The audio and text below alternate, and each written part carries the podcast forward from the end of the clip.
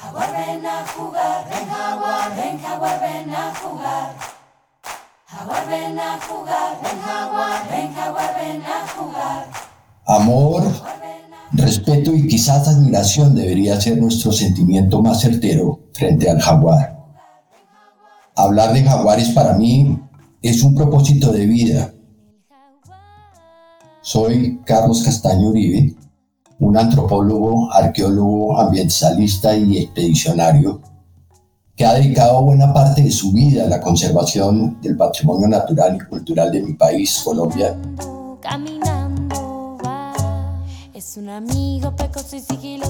Esta serie, conjuntamente con nuestra productora y administradora Liliana y con nuestra productora en comunicaciones Lucía, nos llevará por la hacienda más seductora posible para que incursionemos con múltiples invitados excepcionales, expertos y también amantes de este gran felino americano en ese mundo mágico, sagrado, integrador y desgarrador que envuelve la vida en este territorio. El jaguar en nuestra región neotropical es todo un empeño. Acompáñenos yo seré su guía y conductor en esta serie.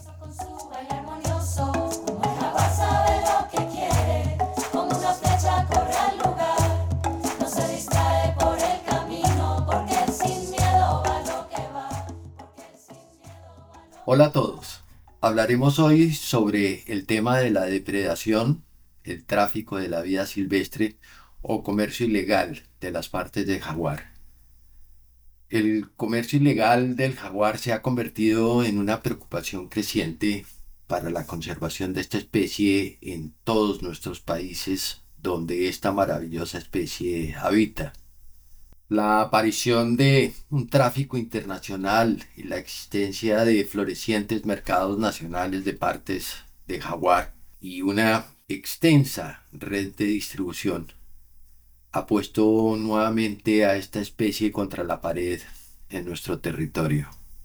Es este quizás uno de los temas más delicados y desafortunados de nuestro programa, el poder del jaguar.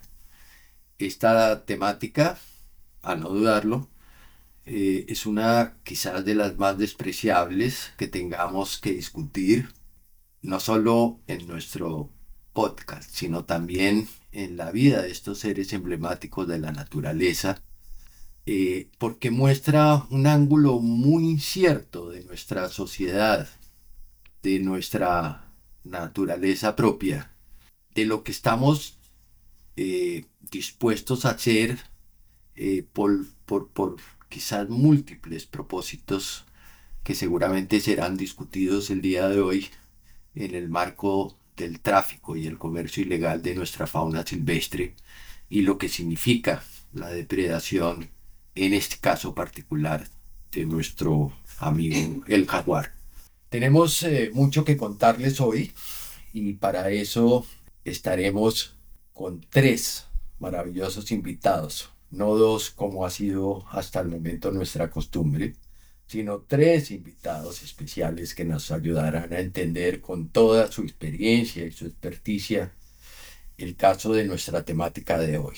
Ellos son Chiara Talerico de Italia, César y Pensa del Perú y Eduardo Franco de Bolivia, personas que han estado muy comprometidas desde diferentes escenarios y ángulos en la investigación de este tema de la cacería, muerte y comercio ilegal de partes del jaguar. Oigan bien, partes del jaguar en esta red clandestina de tráfico y del mundo bajo. Sin más preámbulo, daré a cada uno de ellos la palabra para que se presenten personalmente y nos cuenten rápidamente su reseña, su vínculo, su interés con este tema selecto de nuestro capítulo de hoy. Kiara, por favor, cuéntanos eh, quién eres y por qué llegas a este tema. Hola Carlos, gracias, mucho gusto. Me llamo Chiara Talerico, soy jefe del equipo de análisis de Earth League International, ELI, ELI es una ONG internacional y nos enfocamos sobre los delitos contra el medio ambiente, contra la vida silvestre, pero también sobre los delitos que llamamos, que llamamos convergentes. Entonces, los crímenes, los delitos que uh, esos grupos criminales uh, actúan juntos a uh, crímenes contra el medio ambiente. Se habla mucho de convergencia. Nosotros hemos también elaborado un paradigma nuevo nuestro para identificar esa convergencia. Se trata de cuatro tipologías diferentes y para, para que nos entendemos, el primer tipo, cuando yo hablaré también luego de uh, convergencia de primer tipo, intento un tráfico de múltiples especies de animales, de, de fauna. El segundo tipo son una convergencia de diferentes crímenes ambientales, por ejemplo, el tráfico de uh, especies protegidas, pero también la tala uh, ilegal o la minería ilegal o la pesca ilegal. Uh, el tercer tipo son la convergencia de diferentes delitos graves por ejemplo, el blanqueo de capitales, la corrupción, la ayuda a la, a la inmigración ilegal a, o también la trata de personas. Y un cuarto tipo de convergencia es una convergencia, una colaboración que eh, hemos visto somos observados entre los grupos criminales transnacionales. Sobre todo esto porque Eli um, se enfoca mucho uh, en identificar las redes criminales que trabajan de manera, de manera transnacional y um, tratamos de identificar las personas que son las reales personas importantes, los nudos importantes de estas redes criminales que realmente son las que facilitan los tráficos y realmente son, las que, son las que benefician luego de, todo el dinero que esos tráficos ah, llevan. Puedo decir que la mayoría de las informaciones que ah, recolectamos del campo nos llegan directamente de los traficantes, de los intermediarios, de personas que son, que están cerca de los traficantes. Y también claramente recopilamos informaciones de las fuentes abiertas, de investigaciones en redes sociales. Ese es un poco lo, que, lo, de que me ocupo yo y mi equipo. Y luego, cuando tenemos todas las informaciones um, del campo, es de uh, organizar, comprender esos datos, esas informaciones, analizarlos, crear, dibujar estas redes uh, criminales y luego, teniendo una imagen completa de cómo funcionan estos grupos criminales, de cómo funciona, de qué modos operandi tienen, cuáles son las metodologías, las rutas que utilizan, elaboramos informes que la mayoría de las veces son informes confidenciales que luego compartimos con uh, uh, las, las autoridades de policía o otras organizaciones, otras ONG para que esta inteligencia accionable que está contenida en, los informes pueda ser utilizada para eh, nuevas estrategias por la policía o para hacer investigaciones, mm, hasta hacer arrestos y mm, este tipo de, de cosas. Qué perfil tan especial que era, fascinante este eh, eh, enorme esfuerzo personal e institucional que ustedes están llevando a cabo para abordar este comercio ilegal. Eh, estamos también con Eduardo Franco desde Bolivia. Eduardo, cuéntanos un poco sobre tu perfil y tus logros en este campo también. Gracias, Carlos. Muy contento de estar participando de este podcast. Soy Eduardo Franco, periodista de investigación ambiental de Bolivia. Eh, bueno, en lo personal, mi aproximación a los temas de tráfico de fauna silvestre viene, creo, desde mi niñez. Eh, siempre me interesaron las especies, los animales silvestres. Ese fue el motivo principal por el cual me involucré en el área ambiental. Eh, inicié en el área de conservación, y fui dando un paso eh, al salto del periodismo ambiental con los años. porque me di cuenta que había una necesidad de contar historias sobre lo que le estaba pasando a, a nuestra biodiversidad, pero sobre todo a las especies de fauna silvestre. Eh, fue así como llego al tema del jaguar en el año 2017-2018, porque lo que estaba ocurriendo en, en Bolivia y en los otros países de América Latina era, era bastante preocupante con el tráfico de las partes del jaguar. Entonces me llamó mucho la atención eh, poder comprender mejor qué estaba ocurriendo, por qué se estaba haciendo esto eh, y, y- y cómo estaba operando, ¿no? Todo esta, todo este comercio ilegal. Eh, no obstante, fue también un, un- un espacio donde eh, aproveché para, para poder eh, documentar, por ejemplo, eh, eh, jaguares silvestres, que fue parte también de nuestra investigación, poder fotografiar esta especie en, en su estado natural. fue, fue, fue algo, parte del compromiso, creo, con, con la historia, poder no solo mostrar este, el problema tan macabro, sino también la belleza que representan estas, estos, estos animales en su estado natural. Entonces fue una investigación bastante extensa de algunos meses que se desarrolló entre Bolivia, Perú y Brasil. Y, bueno, desde mi parte como periodista, eh, escribo también para medios eh, internacionales como National Geographic, Mongabay, pero tenemos un proyecto también en Bolivia que es la Red Ambiental de Información que desde 2016 ha sido la plataforma donde hemos lanzado nuestras investigaciones, eh, nuestros reportajes, algunos documentales y artículos en la temática ambiental y con un interés principal en contar estas historias sobre lo que está ocurriendo con el tráfico de fauna. Hemos visto eh, eh, historias sobre desde escarabajos hasta tráfico de madera, partes del oso andino y también jaguares, ¿no? Entonces es, eh, creo que hay, hay mucho todavía por analizar eh, en este tema porque em, es algo que eh, es todavía novedoso para algunas personas y hay mucho por investigar y seguir contando muchas historias sobre esta preocupante situación. Maravilloso, realmente. Gracias, Eduardo. César, cuéntanos quién eres y por qué llegas a este tema. Eh, bueno, yo soy abogado especializado en materia ambiental, eh, soy amazónico.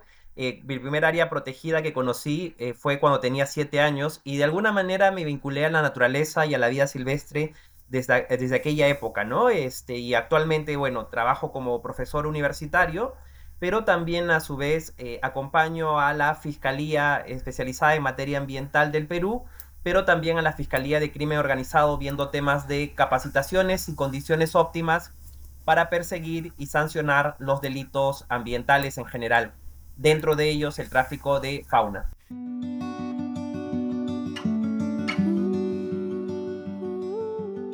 Kiara, ¿qué significa el tráfico ilegal desde la investigación multilateral eh, respecto del comercio de la vida silvestre?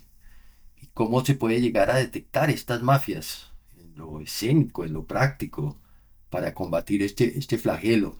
Eres, eres como una agente secreta, estoy viendo, viendo y, y no me imagino qué pueda haber detrás de este, este mundo de un crimen organizado para una actividad como la de ustedes. ¿No, no resulta muy riesgoso? Yo personalmente, en cuanto a analista, pues no, no voy tanto en el campo, casi nunca, entonces para mí no es una actividad particularmente peligrosa, no, pero seguramente para nuestros operativos, para nuestros agentes que trabajan en el campo, bueno, sí, es una actividad de riesgo, pero creo que la única manera de luchar contra esta forma de, de delitos, de crímenes, sea de comprender que es necesario de, bueno, de considerarlos como otros de- crímenes que siempre se han considerado delitos graves.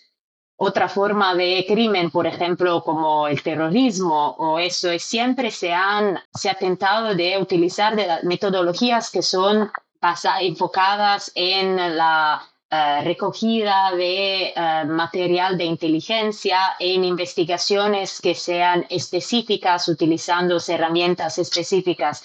Entonces creo que pues, la única manera de poder realmente luchar contra estas organizaciones criminales, porque estos son, son grupos criminales transnacionales organizados, sea de comprender que, bueno, que la natura de, los grupos es esta.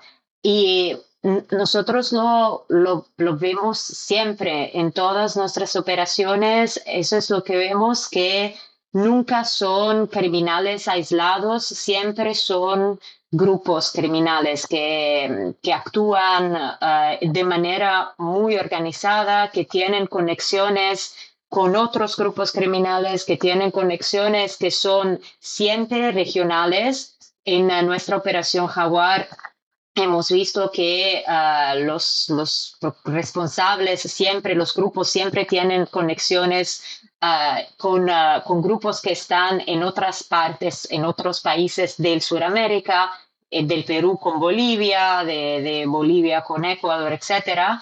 Y, y eso, y son extremadamente organizados, tienen una capacidad también de adaptarse que es importante. Ahora estoy pensando, por ejemplo, mm, para entrar un poquito en la materia de, la operación Jaguar, estoy pensando en un grupo criminal organizado que trabaja desde Perú, que durante el periodo de la pandemia, porque claramente era más difícil de uh, contrabandar las partes de Jaguar al extranjero, se ha adaptado y ha empezado a eh, contrabandar más adentro de Perú y en Sudamérica, donde estaba más fácil claramente los transportes, ha empezado a contrabandar vino de hueso de, de, jaguar y también ha un poquito como eh, se, ha enfocado más en otras actividades criminales, como por ejemplo eh, el blanqueo de, de capitales, haciendo algunas inversiones inmobiliarias y entonces por un momento, por este periodo, dejando el, eh, el tráfico puro y sencillo de los colmillos o de las partes del jaguar. Entonces, eso es importante. Nosotros empezamos con ah, la operación Jaguar en 2018 colaborando con IUCN Netherlands y con la financiación de la Lotería de Código Postal holandesa. Y el objetivo del, del proyecto Jaguar era esto, de revelar la dinámica del tráfico de Jaguar, de cuáles, cuáles eran los principales actores, las rutas, el modus operandi y también de uh, utilizar luego todas estas informaciones uh, produciendo de informes contenentes inteligencia procesable, accionable, que bueno, se, se, se, puede utilizar para hacer realmente algo de efectivo, de eficaz.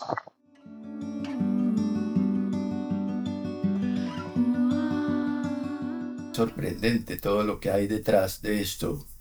Eh, por todo lo que, lo que hemos estado escuchando aquí, eh, queda más que, en evidencia que el, el, rugido de la selva se ha ido estremeciendo nuevamente por la codicia y la inconsistencia humana. Eh, aquí no solo está en riesgo la especie de jaguar y también su hábitat y las posibilidades de su sobrevivencia, sino en parte también un tema de, ética, moral y de humanidad completa por parte nuestra. En ese sentido, Eduardo, eh, desde tu punto de vista, ¿por qué se mata un jaguar? ¿Qué, ¿Qué, motivaciones realmente hay detrás de este hecho tan deplorable a estas alturas del, del siglo XXI y después de todo lo que hemos tenido que, que trabajar en, eh, en, en el esfuerzo de, de sobrevivir armónicamente eh, como especies eh, biológicas que somos en el planeta. Algo importante que hay que considerar es que una de las principales causas por las que se mata un jaguar en América Latina es porque hay un conflicto entre medio, un conflicto entre el jaguar y el hombre, que es que se genera a causa de la ganadería. Entonces, el, el jaguar ataca al ganado en la mayoría de los países de América Latina, se come las vacas y esto le genera eh, pues una pérdida económica a los ganaderos. Entonces ahí se genera lo se da lo que se conoce como la cacería de retaliación. Se lo persigue, se lo busca y se mata ¿no? al, al, jaguar. Este, e, este tipo de cacería es, es una de las principales causas de muerte de jaguares. Cuando nosotros estuvimos investigando el, el tema en Bolivia, Estuvimos en, estancias ganaderas en el Beni, donde se cazaban hasta un promedio de tres o cuatro jaguares al mes. Entonces, eh, cifras bastante elevadas en un año. Em, y, bueno, ahí vamos a la segunda causa. En muchas comunidades de, de América Latina se lo percibe todavía al jaguar como un animal peligroso la gente tiene esta percepción de que le va a hacer daño y que lo va a atacar. Esto nosotros lo hemos visto en viajando por comunidades en Bolivia, en, Perú, eh, y, esta percepción obviamente errónea, porque la ciencia nos ha demostrado que de todos los felinos eh, que existen en el mundo, la especie del jaguar, la pantera onca, pues es una de las más, de la que más huye, ¿no? A la presencia del hombre. Entonces, em, em, este tipo de, percepción hace que se dé otro tipo de cacería, de que es que la gente cuando tiene la oportunidad y lo ve, lo va a matar.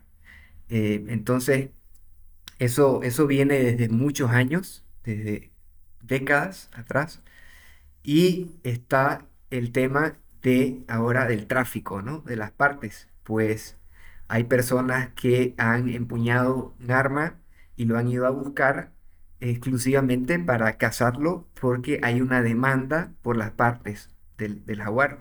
No solo los colmillos, como lo dijiste, Carlos, en un inicio, sino también eh, muchas otras partes, el cráneo, los huesos, incluso la grasa.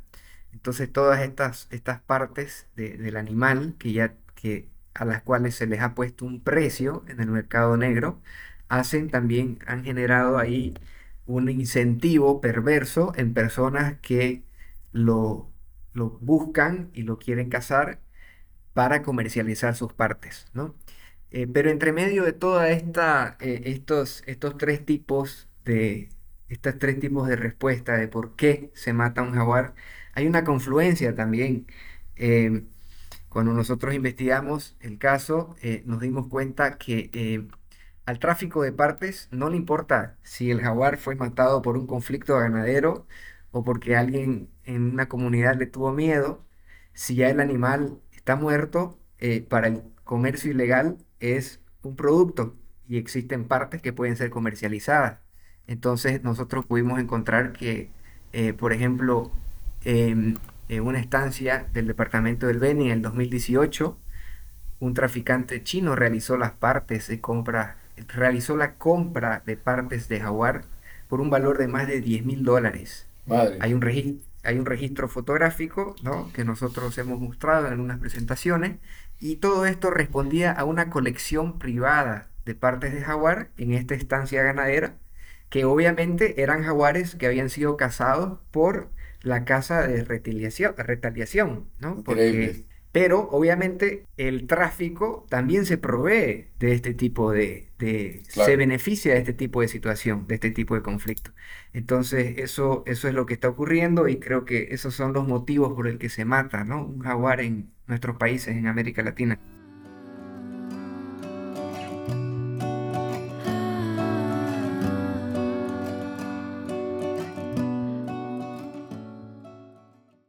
¿Qué tan adecuadas y adaptadas están las normas o las leyes políticas en nuestros países?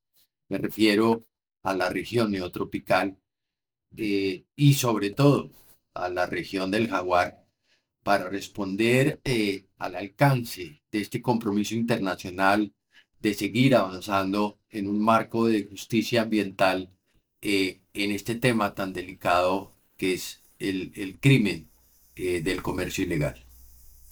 Y bueno, de acuerdo a las buenas prácticas internacionales, para que se sancione un delito tiene que superar los cuatro años, ¿no? y muy pocos países en la práctica, si hacemos un análisis, han enviado a aquella persona que comete un delito de tráfico de fauna a prisión. En el caso nuestro, en el caso peruano, nuestro primer gran caso de tráfico de fauna relacionado al tráfico de eh, y matanza de vicuñas eh, fue un caso emblemático que llevó a una persona a prisión, ¿no? Pero esto no es usual en nuestros países. No todos los países han incluido en su código penal el tráfico de fauna, con penas mayores o superiores a los cuatro años. En algunos países todavía eh, estas prohibiciones subsisten en sus normas administrativas. No todos los países de la región tienen fiscalías especializadas en materia ambiental o fiscalías responsables de perseguir y sancionar estos delitos.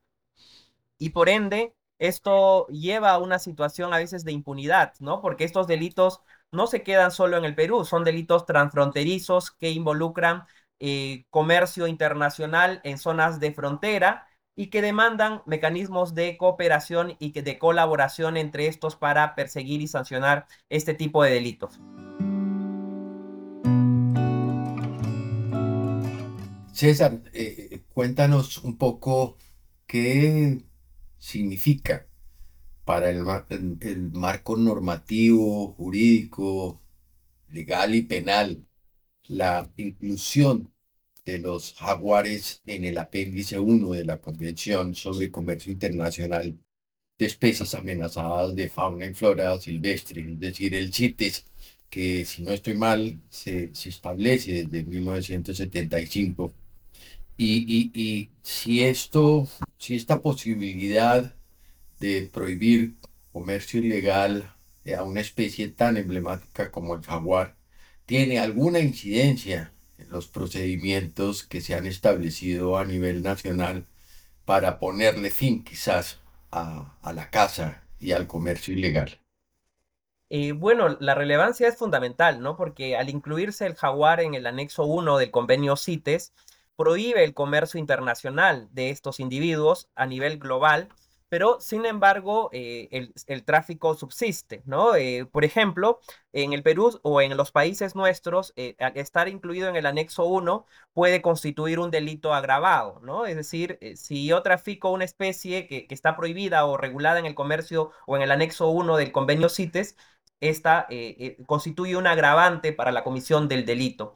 Pero como bien decía, subsiste todavía el tráfico y esto significa que tenemos organizaciones perfectamente armadas para facilitar ese comercio, ¿no? Si yo, por ejemplo, tengo que sacar eh, esta especie, tengo que disfrazarla, tengo que usar agentes de aduanas, eh, facilitar este, este tráfico, este comercio a lo largo de eh, la, la, salida del país que se destina normalmente o usualmente hacia China o Asia, ¿no? Entonces eso también demanda una situación adversa. Entonces, no, eh, creo que es relevante, pero no solamente basta que la especie se incluya en el anexo 1 de CITES, ¿no? Sino que tengamos distintas herramientas para eh, abordar, para perseguir y sancionar. Una de esas herramientas está siendo discutida a nivel internacional, el convenio UNTOC sobre crimen transnacional está negociando cuatro protocolos nuevos, uno de ellos relacionados al tráfico de fauna que va a dar seguramente mejores herramientas a los países para perseguir y sancionar este negocio que es el cuarto negocio más lucrativo del mundo vinculado al tráfico de fauna, ¿no?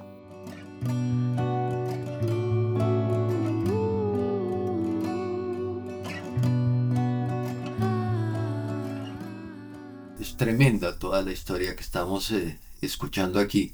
Eh, me da pie a preguntarle a Kiaira Tú nos, nos contaste del, trabajo integral y complejo de la Liga Internacional eh, de la Tierra y el alcance, especialmente esta operación Jaguar que nos mencionaste en algunos países de América Latina. Desde tu punto de vista, ¿cuál puede ser realmente la repercusión que, que tiene la decisión 18 251 y algunas otras, hasta la 53 quizás, de la Convención eh, de Tráfico Ilegal de CITES, que se realizó muy recientemente en Suiza, en, agosto del 2019, donde la Secretaría de este organismo convoca y da directrices para, para realizar una cartografía del comercio ilegal del jaguar en particular, eh, su área de distribución, eh, las particularidades que todo esto tiene. Y también pretende que se analicen los usos de los especímenes del jaguar en, estos mercados internacionales, eh, cuáles son sus fuentes ilegales, analizar el, el modus operandi que está asociado al comercio ilegal y evidentemente caracterizar el impacto. Yo, yo tengo entendido que ustedes tuvieron oportunidad de entregar el, el informe de Operación Jaguar a, a las CITES antes de que se expidiera esta resolución en la decimoctava reunión de la conferencia de las partes. Eh, y entonces, pues desde ese punto de vista, eh, nuevamente preguntarte cuál, cuál puede ser realmente la repercusión de esta decisión en el corto, mediano y largo plazo, eh, teniendo en consideración tu, tu vasta experiencia en este momento? Creo que no es tan simple de, de, responder a esta pregunta porque es un campo amplio, es un campo difícil, es una... Uh, también son ideas bastante nuevas, esta de entender y ponerse y luchar contra este tipo de crímenes, uh, considerando que sean crímenes cometidos por el, la criminalidad organizada, etc. Entonces, creo que tendremos que ver cuánto al final puede realmente ser, será actuado realmente, ¿no? Lo que lo que se pide, lo que se sugiere. Seguramente creo que es un paso adelante, claramente es, una, es un avance, pero pues yo, yo soy un poco escéptica hasta que, hasta que se vea cuánto funcionan, está, porque claramente se tiene que considerar el eh, rol o la posición de cosas que influyen mucho, por ejemplo, como uh, la, la, corrupción ¿no? en, eh, en este campo, en, en, el, los, en, el, tráfico, de cómo se realizan los, la, lo, todos los tipos de tráficos, pero también el tráfico de jaguar. Nosotros con la operación Jaguar hemos tratado de individuar de manera lo más completa posible los factores que ayudan, alimentan y uh, el tráfico de partes de jaguar, de colmillos.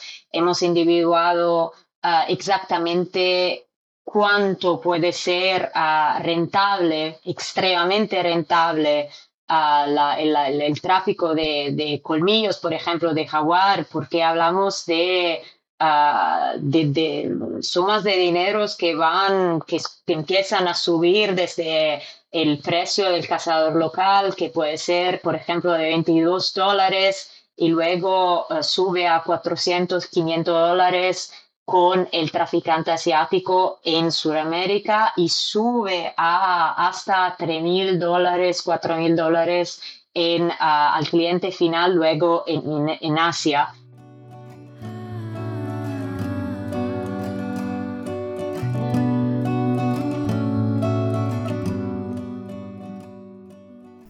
Bueno, entonces, eh, Eduardo, hemos tenido oportunidad de leer en, la región algunas de las fascinantes crónicas que has escrito sobre la temática del jaguar y en particular quizás con, este tema que nos, eh, nos ha alimentado durante el día de hoy en, el marco del comercio ilícito del comercio y el tráfico ilegal. ¿Cómo, cómo fue esa aproximación eh, de, tu investigación periodística eh, a los mercados eh, de esta vasta región, pero en particular quizás a los de Quibdus, en el departamento de Loreto, con partes del jaguar, con, con toda esta, esta búsqueda de, centros comerciales, de personas, de, precios, de oferta, de demanda. Eh, y algo que me consternó enormemente fue también el, el encuentro de esa, eh, por lo menos en tu crónica, la reseña de esa cantidad de cabezas de jaguar encontradas en, en, el, en el estado de Pará, en, Brasil en el 2016. Cuéntanos algo sobre todos estos aspectos tan absolutamente conmovedores. Bueno, Carlos, primero que hay que comprender que el mercado de Iquitos, los mercados, porque hay distintos, distintos mercados en Iquitos, quizás ahí el más, el más denso y complicado en todo esto es el mercado Belén.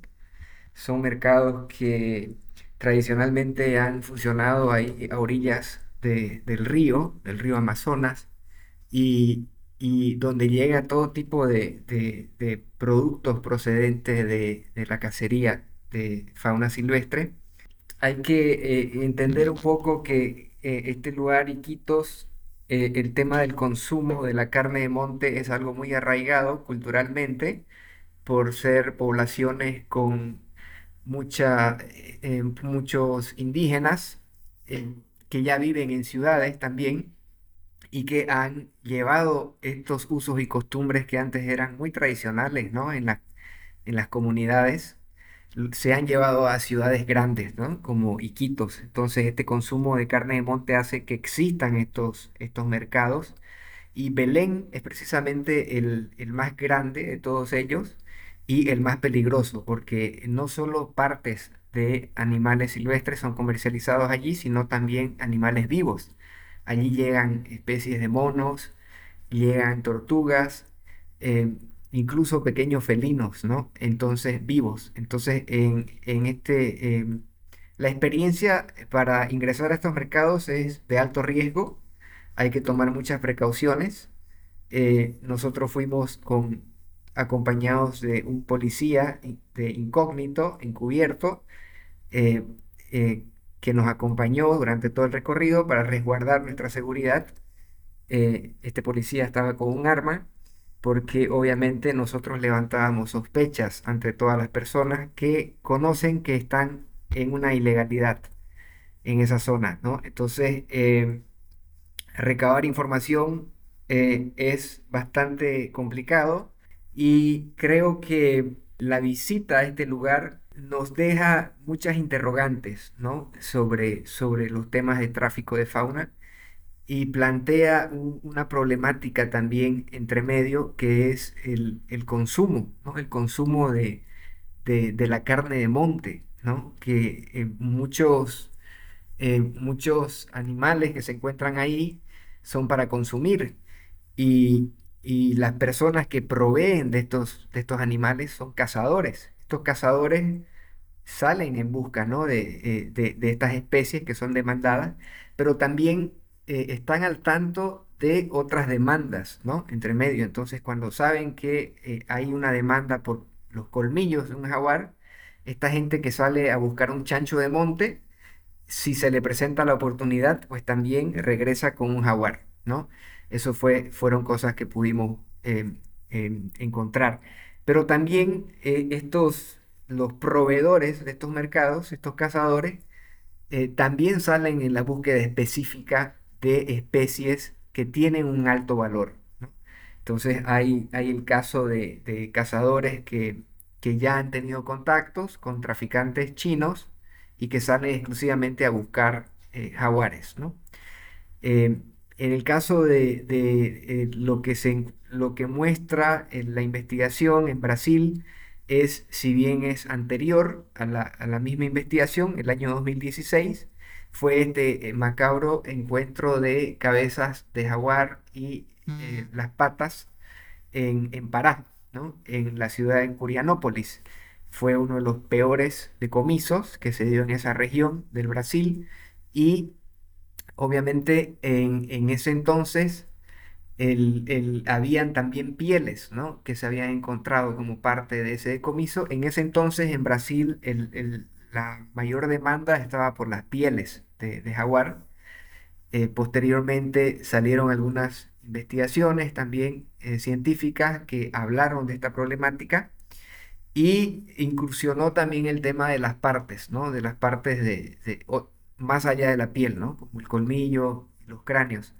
Entonces, eh, para nosotros, em, el mostrar todo esto en la investigación era de, mucha relevancia porque eh, queríamos mostrar lo, cruel que puede ser el, tráfico de, de, vida silvestre y lo cruel que puede ser cómo opera ¿no? este negocio ilícito, porque pudimos encontrar una conexión también entre los operadores de este, estos, estos mercados, no, no tanto así entre Brasil y Bolivia, pero sí entre Perú y Bolivia, ¿no? Tanto así de que eh, habían contactos y gente que comercializaba las partes del jaguar en Bolivia que eran extraídas desde Perú, ¿no? Y pasaban por medio de la frontera, por Puno.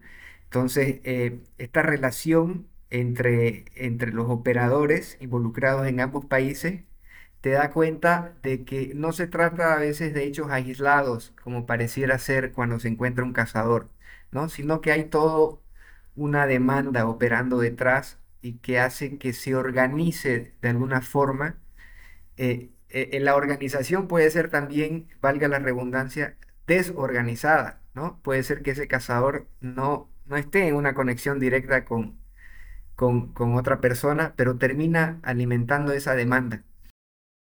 Increíble todo esto que estamos escuchando.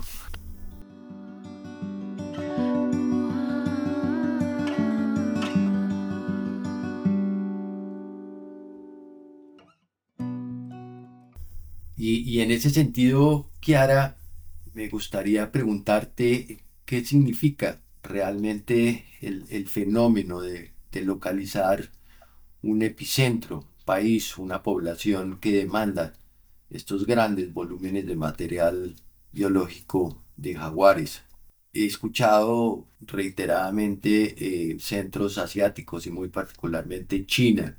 ¿Qué tanto ayuda el poder encontrar ese epicentro y cómo se debería combatir eso.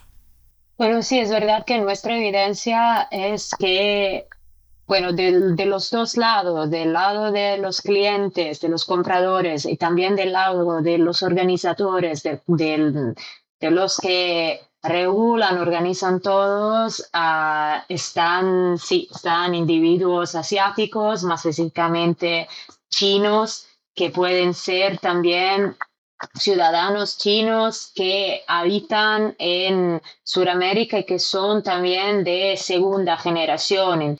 Y esa, esa sí es verdad.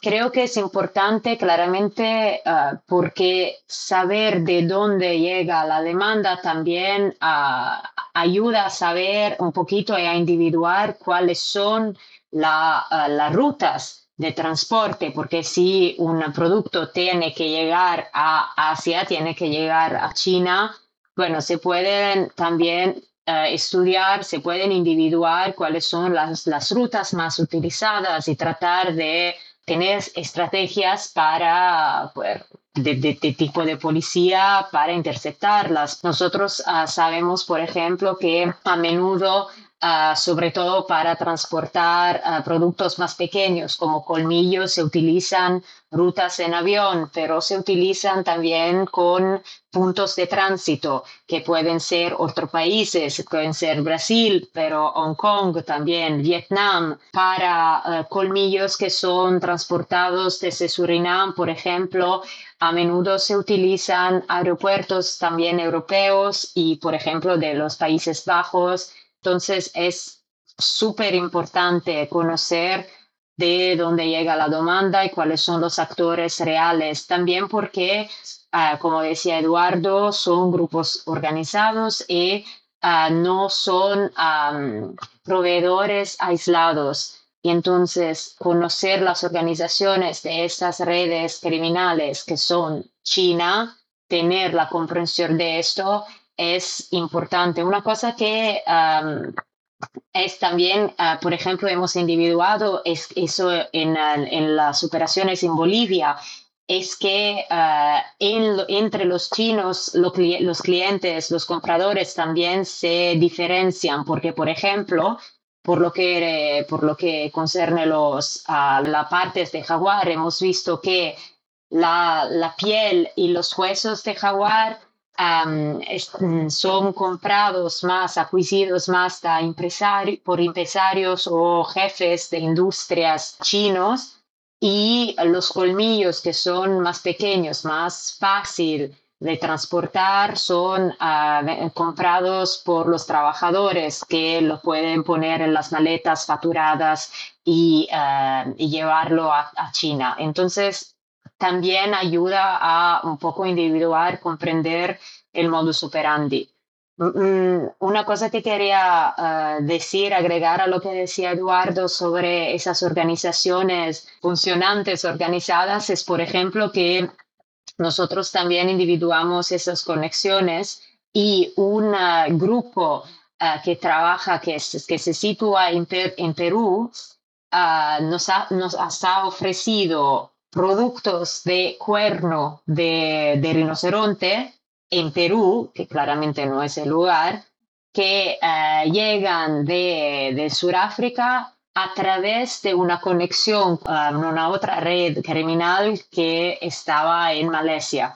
Entonces, esto hace comprender aún más cómo son uh, estructuradas de manera global e internacional estos grupos. César, una cosa que nos parece de vital importancia es eh, la experiencia que han estado ganando ustedes en su país y en particular con el esfuerzo maravilloso que, tú personalmente le has imprimido. Y, es precisamente la relacionada con la reciente aprobación de la ley eh, 31622 dentro de los ámbitos de la ley contra el crimen organizado. ¿Nos puedes contar un poco cómo surge esta meta tan importante y cómo se ha desarrollado en tu país este esfuerzo y qué implicaciones tendrá eh, el ejercicio de ella en los años futuros. Creo que el avance de, este marco normativo nos ha llevado a un proceso largo de entendimiento, ¿no? Primero, eh, se pensa, bueno, yo pensaba y se piensa todavía que el delito de tráfico de fauna silvestre es un delito invisible. Eh, las, las, personas, las autoridades dicen, aquí no hay organizaciones armadas para facilitar el comercio de tráfico de fauna. Eh, está en nuestro código penal, eh, tenemos penas de hasta 8 años de, de, sanción de libertad, ¿no? Para aquellos que trafican vía silvestre, pero esto está orientado a aquellos que trafican en mercados, en centros de estipendio, por, por redes sociales, ¿no? Pero este, desde el año 2019 vimos que habían actividades que involucraban directamente el comercio transnacional. Eh, por ejemplo, el negocio millonario de aletas de tiburón que provienen desde el Ecuador eh, eh, se trafican hacia Perú y desde allí van hacia China, ¿no? Donde una, una aleta de tiburón puede valer 200 dólares. Y hemos tenido cargamentos millonarios de más de 60 mil tiburones incautados en algún momento.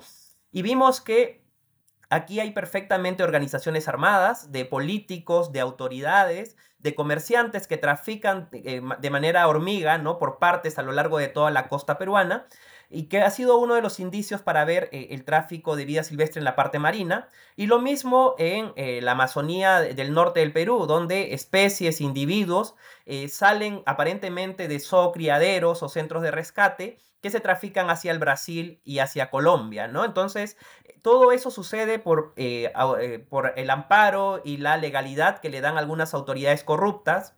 Permite también que hayan eh, grupos perfectamente organizados para cometer estos delitos, ¿no?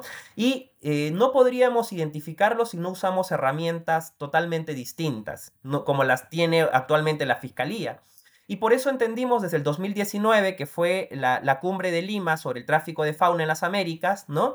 Que necesitábamos abordar con herramientas distintas.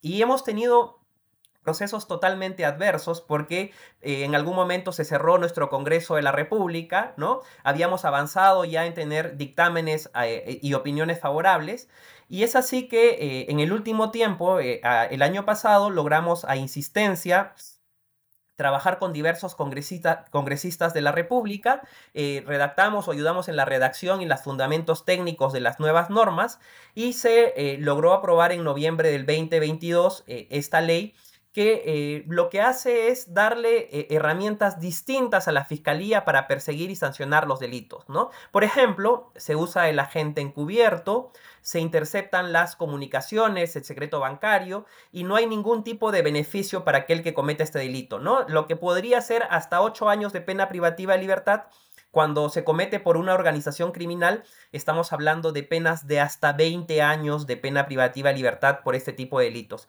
Y para esto nosotros analizamos qué país tenía mejores herramientas, ¿no? Y vimos, por ejemplo, prácticas como las de Nepal, ¿no? Pero también eh, México, que el 2017 aprobó una ley similar, pero que todavía no estaba aplicándose, ¿no? Entonces, esto nos llevó a eh, lograr aprobar esta ley usando argumentos también como el origen del COVID, que es un origen zoonótico, ¿no? Y que nos ha permitido relevar en el Perú la necesidad de que nuestros operadores de justicia tengan mejores herramientas para investigar este tipo de delitos donde eh, hay organizaciones criminales perfectamente armadas para eh, facilitar la comisión de este delito, ¿no? Y utilizan eh, certificados CITES falsos, ¿no? blanquean muchas de, de estas aletas que vienen del Ecuador hacia el Perú y aquí solo se podría cometer, por ejemplo, estos delitos con anuencia de la autoridad, con la permisibilidad de los agentes de control. Y si no tuviésemos, por ejemplo, estas herramientas de interceptación de comunicaciones, de escuchas, de agentes encubiertos, esto no podría en el futuro descubrirse y también desarticular este tipo de organizaciones perfectamente armadas para facilitar el tráfico de vida silvestre, ¿no? Como podría suceder con el jaguar, por ejemplo, ¿no? Eh, que está prohibido, pero para poder salir del país requiere que hayan autoridades corruptas que faciliten o eh, blanqueen o disfracen la realidad para poder eh, exportarlas y facilitar su comercio.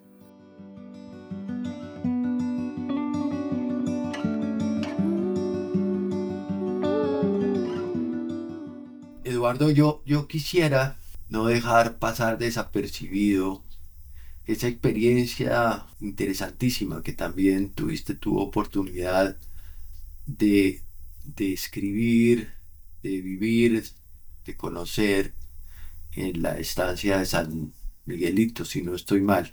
Y, digamos, lo que significaba eh, estas prácticas de cacería furtiva, eh, retaliativa, como la que adelantaba quizás don Adolfo, Alfonso, no, no estoy seguro eh, en tu crónica eh, que muestra un poco la, cruda y trágica realidad de los jaguares en, nuestros países y en este caso particular en, Bolivia.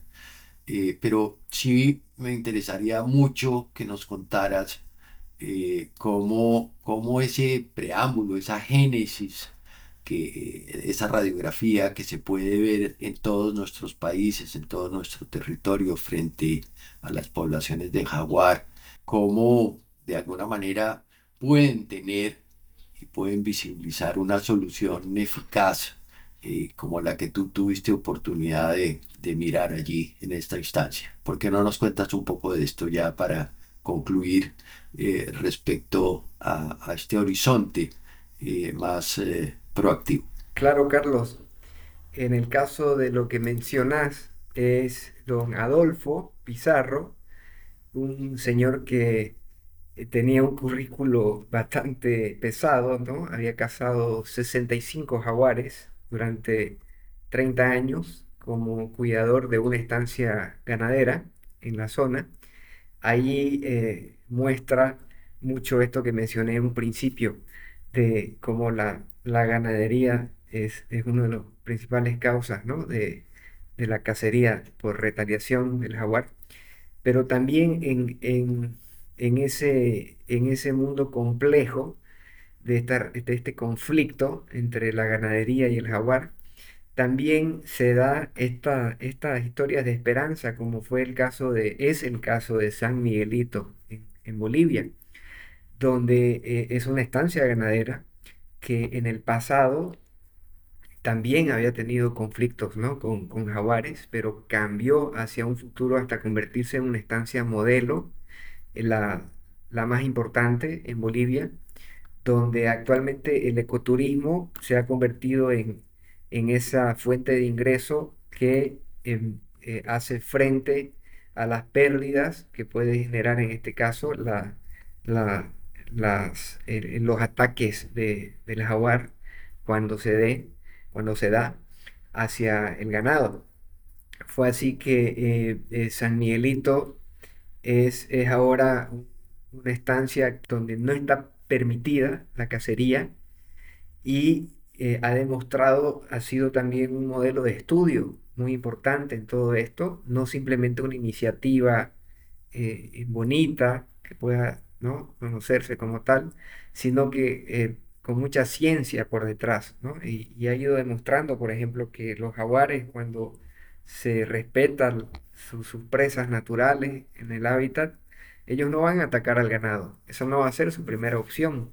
Entonces es una estancia donde no, está permitida la, cacería, por ejemplo, de, carne de monte. Eh, los jaguares que habitan en esos bosques alrededor siempre tienen presas naturales disponibles, chanchos de monte, venados. Eh, entonces eso ha sido una forma de reducir la cacería. Como también otro, otro tipo de prácticas que, que adoptó esta iniciativa de San Miguelito para, para reducir este tipo de, cacería, eh, de amenaza a los jaguares.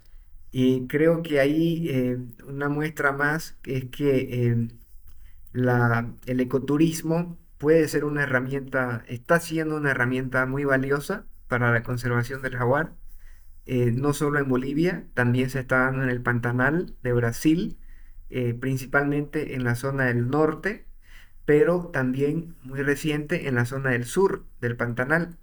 Hemos tenido la posibilidad de visitar ambos lugares, tanto en el norte como en el sur, poder haber visto jaguares salvajes en estos bosques del Pantanal y esta, esta, este, este bioma en Brasil es uno de los que tiene la mayor densidad poblacional de jaguares ¿no? en el mundo.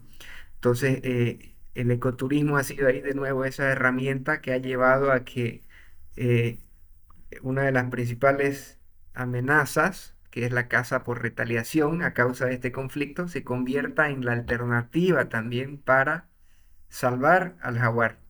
Entonces los ganaderos en toda esta zona no matan los jaguares porque obviamente los ingresos que obtienen por las visitas de ecoturismo, fotógrafos como yo, hemos ido en, un par de oportunidades a fotografiar jaguares salvajes en el Pantanal. Eh, y eso genera toda una industria eh, del, ecoturismo que deja miles de miles de dólares en estos lugares y permite que se compensen las pérdidas que podría existir en estas estancias cuando los jaguares atacan ¿no? al ganado. Eso, eso nos muestra que, que hay todavía alternativas sostenibles.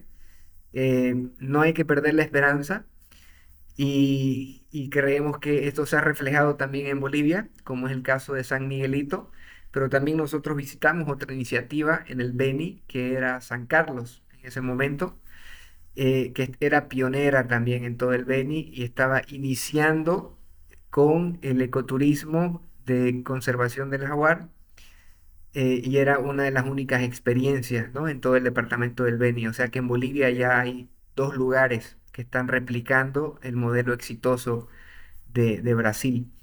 Creo que eh, desde el ecoturismo, el mostrar el animal vivo siempre va a tener mayor impacto para las personas y eso está generando un, valor muy importante en la sociedad civil que ya se puede apreciar, apreciar en las redes sociales. La gente ya tiene mayor conciencia e interés por estas especies que son vistas en su hábitat natural. Entonces eso genera al mismo tiempo un mayor rechazo hacia la actividad ilícita, ¿no? Del tráfico. Y cuando hay un mayor rechazo, pues eh, se amplifica la posibilidad de denuncia, ¿no? hay más personas que están conscientes de que esto es ilegal y que van a denunciar a las autoridades cuando tengan conocimiento de algún caso. No, ya no es solo el periodista que tiene que entrar a estos mercados ilegales, ¿no? Ya los mismos, los mismos ciudadanos conscientes pueden ser la voz de alerta cuando tengan conocimiento de algún caso de tráfico, ¿no? Entonces creo que eso, eso es algo positivo que se está dando. Hay todavía esa luz de esperanza en la sociedad civil y que nos lleva todavía a no perder la fe en que se puede aún salvar y proteger ¿no? Eh, el jaguar.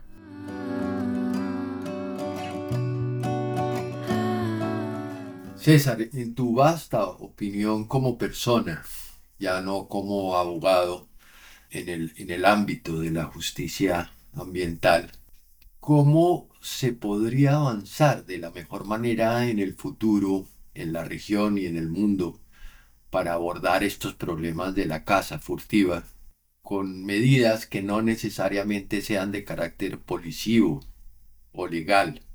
Eh, ¿Y cómo, cómo ves eh, cómo esas medidas pudieran de alguna manera eh, frenar o minimizar ese, ese gran flagelo que hoy nos agobia en el mundo? Y creo que parte del entendimiento de todos nosotros de que eh, la fauna silvestre no está a disposición nuestra, son seres sintientes y tenemos que respetarlas y, eso tiene un componente ético, pero también de entendimiento fundamental que la viabilidad o el bienestar de la naturaleza y de la fauna eh, también depende del bienestar de nosotros como sociedad, ¿no? Y si seguimos en esa eh, mala relación con la naturaleza, con la vida silvestre, lo que estamos haciendo es acabar también con la viabilidad de nuestra sociedad. Muchas de estas enfermedades eh, que, que, zoonóticas, ¿no? Eh, saltan a, los humanos. Y creo que si no entendemos eso, vamos a hacer inviable la, la vida nuestra. Y lo otro eh, dejar de pensar que cuando hablamos de la agenda ambiental o de la justicia ambiental, estamos hablando de plantitas y animalitos, estamos hablando del bienestar de todos nosotros y tenemos que hacer entender eso a la colectividad, ¿no? Que esto resulta fundamental para el bienestar de todos nosotros y la viabilidad como humanidad en general. Mil gracias, César. Muy pertinente todo este eh, diálogo maravilloso que hemos tenido oportunidad de, tener con ustedes y en particular también contigo, César, muy amable.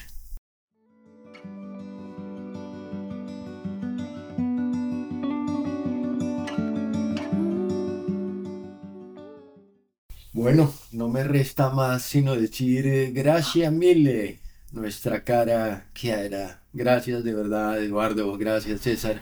Muchas gracias, por su participación ayudarnos a entender con soltura, profesionalismo y compromiso personal eh, esa, esa actividad.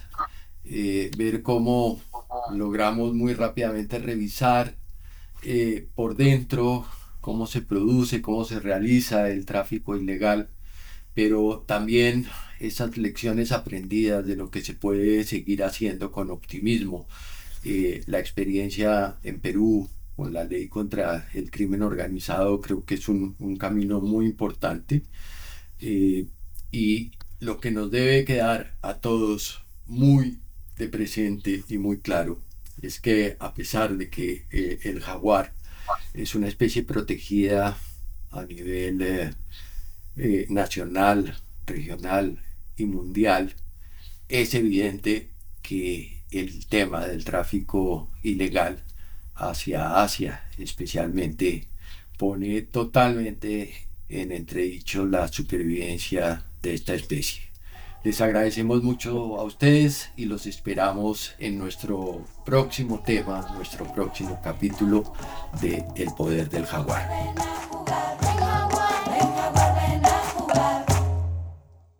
Ahí va el jaguar.